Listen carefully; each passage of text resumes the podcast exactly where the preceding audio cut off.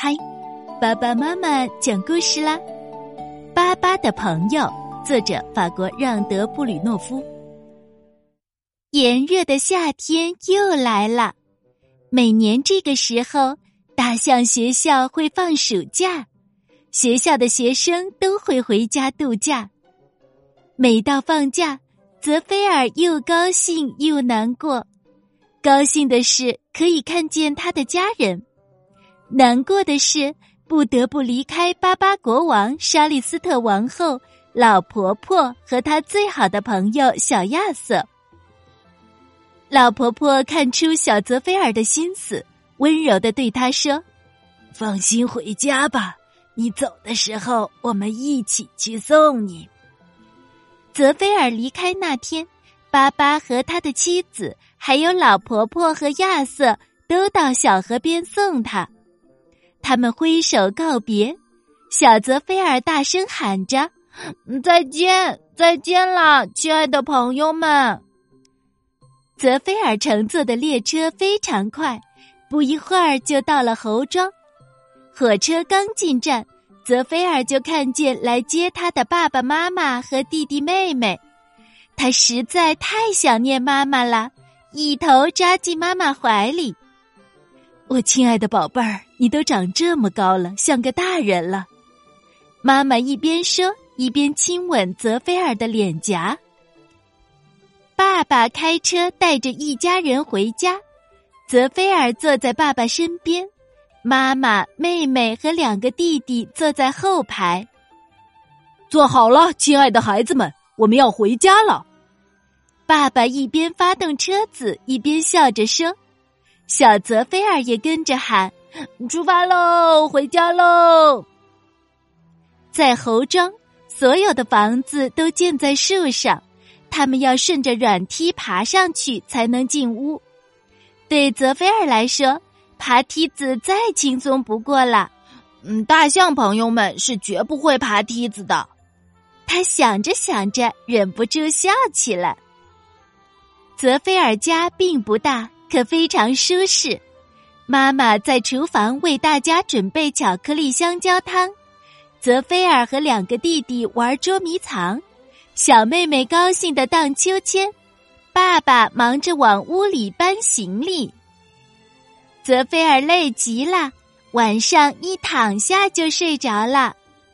半夜时，一只夜莺吵醒了他，夜莺唱着歌：“啾啾啾啾。”滴哩滴哩，滴哩哩，泽菲尔一咕噜爬起来，高兴的跑到窗前说：“你好啊，老朋友。”他们开心的聊起来。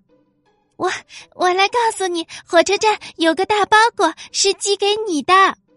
夜莺喘着粗气说：“你肯定猜不到是巴巴国王寄给你的。”不是吗？可能是假钢琴。我的音乐科目得了一等奖，巴巴国王奖给我的。泽菲尔自豪地说。第二天，泽菲尔起得很早，匆匆赶去车站。啊，真是个天大的惊喜呀！原来巴巴给他寄来了一艘滑艇。泽菲尔一刻也等不了了。他和爸爸共同努力，把滑艇推下水。泽菲尔先游了一会儿，然后爬上滑艇钓鱼。这些本领是跟大象们学的，其他猴子都很佩服他，因为大家都怕水。公主伊莎贝尔看到这一幕，向爸爸哈克将军夸道：“瞧，泽菲尔多勇敢呀！”泽菲尔正悠闲的钓鱼，突然鱼漂微微动了一下，他马上把鱼线拽上来。泽菲尔惊讶极了，他钓到了什么呢？一条小美人鱼，还会说话。不要那么大力抓我，我快喘不过气啦！可爱的猴子先生，我和你一样，也有自己的家。只不过我必须生活在大海里，请放我回去吧。我会永远记着你的恩情。也许有一天你会需要我的帮助，到时向水里扔三颗石子，然后喊我的名字艾兰诺，重复三次。无论我在哪里听到你的呼唤，都会来帮助你。再次请求你放我回去吧。泽菲尔听了美人鱼的话，觉得它非常可怜，轻轻把它从鱼钩上摘下来，放回了大海。小美人鱼感激的向他挥了挥手，转身游走了。泽菲尔有些难过，划着小艇回家了。回去的路上，泽菲尔看到猴子们都在看报纸，卖报纸的猴子喊着：“号外号外，公主伊莎贝尔失踪了！”报纸上说，公主伊莎贝尔在花园玩耍时。忽然飘来一阵绿色的烟雾，烟雾把公主团团围住，其他人都被隔在外面。烟雾慢慢升起来后，公主就不见了，只留下一股像烂苹果一样难闻的味道。哦，可怜的公主，这种事儿怎么会发生在你身上呢？我今天早晨出去的时候，还看到你在沙滩上呀。泽菲尔边看报纸边自言自语道：“公主离奇失踪后，哈克将军陷入巨大的悲痛中。他给陆军上校阿里斯下令，让他召集所有卫兵寻找公主。这位勇敢的上校毅然接受命令，并保证一定会找到伊莎贝尔公主。阿里斯上校带上所有的卫兵出发了。”他们四处搜寻，坐着热气球在天上找，驾着小船在海上找，徒步在地面上找，树顶、山峰、低矮的灌木丛都搜遍了。他们想尽一切办法，却连公主的影子也没有找到。哈克将军时不时过来询问公主的消息，但阿里斯上校悲伤的表情告诉了他一切。将军悲痛极了，他有点绝望了。这时，泽菲尔打算自己去救公主。他把一个葫芦瓢和一些食物装进背包，带上最喜爱的小提琴和小丑衣服，向大海出发了。路上，泽菲尔想起了小美人鱼，他从沙滩上捡起三颗鹅卵石，扔进海里。连喊三遍：“艾兰诺，我是泽菲尔，有事情请你帮忙。”果然，小美人鱼来到泽菲尔身边。他问：“亲爱的猴子先生，有什么需要帮忙的吗？”“我们的公主伊莎贝尔离奇失踪了，大家都很着急。你能帮我把她找回来吗？”情况是这样的，泽菲尔说。可能有些难，小美人鱼说。不过，为了报答你的恩情，我会尽全力帮助你。你等一下，我把车开过来。不一会儿，他坐着一个巨大的贝壳回来了。贝壳由三条大鱼拉着，泽菲尔坐上去，觉得特别好玩儿。他们出发了，大鱼快速的游着。贝壳飞一般的跑起来。过了一会儿，艾兰诺指着不远处一个小岛说：“瞧，那是我姑姑露丝住的地方。我们现在去拜访她，她会给我们一些有价值的建议。”上岛后，小美人鱼和泽菲尔走进一个洞穴，见到了艾兰诺的姑姑，她是条大美人鱼。有一条很大的尾巴。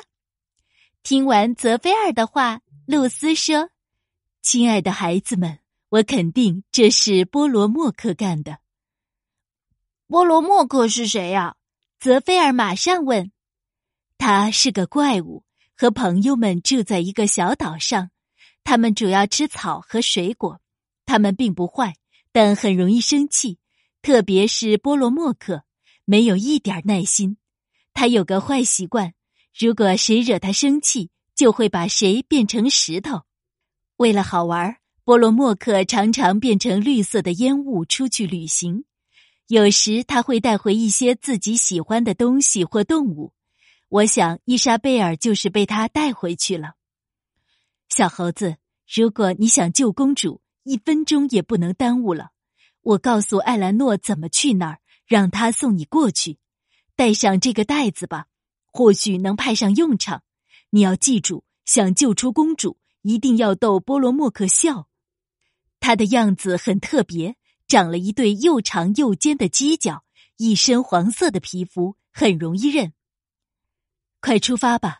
祝你们好运，愿公主平安。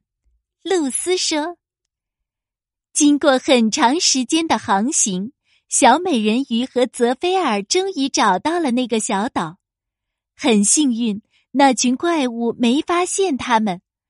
泽菲尔紧紧握住小美人鱼的手。”感谢他对自己的帮助，然后他一个人上了小岛。泽菲尔套上露丝姑姑给的袋子，它的颜色和岛上石头非常接近。泽菲尔将自己罩进袋子，这样看上去就和小岛上的岩石一样了。泽菲尔慢慢在岛上移动，一边走一边想营救公主的方法。泽菲尔来到岛中心，听到一阵杂乱的叫声，他迅速取下袋子，躲到一块大岩石后面。他看到了公主伊莎贝尔和一群怪物，站在最前面的就是波罗莫克。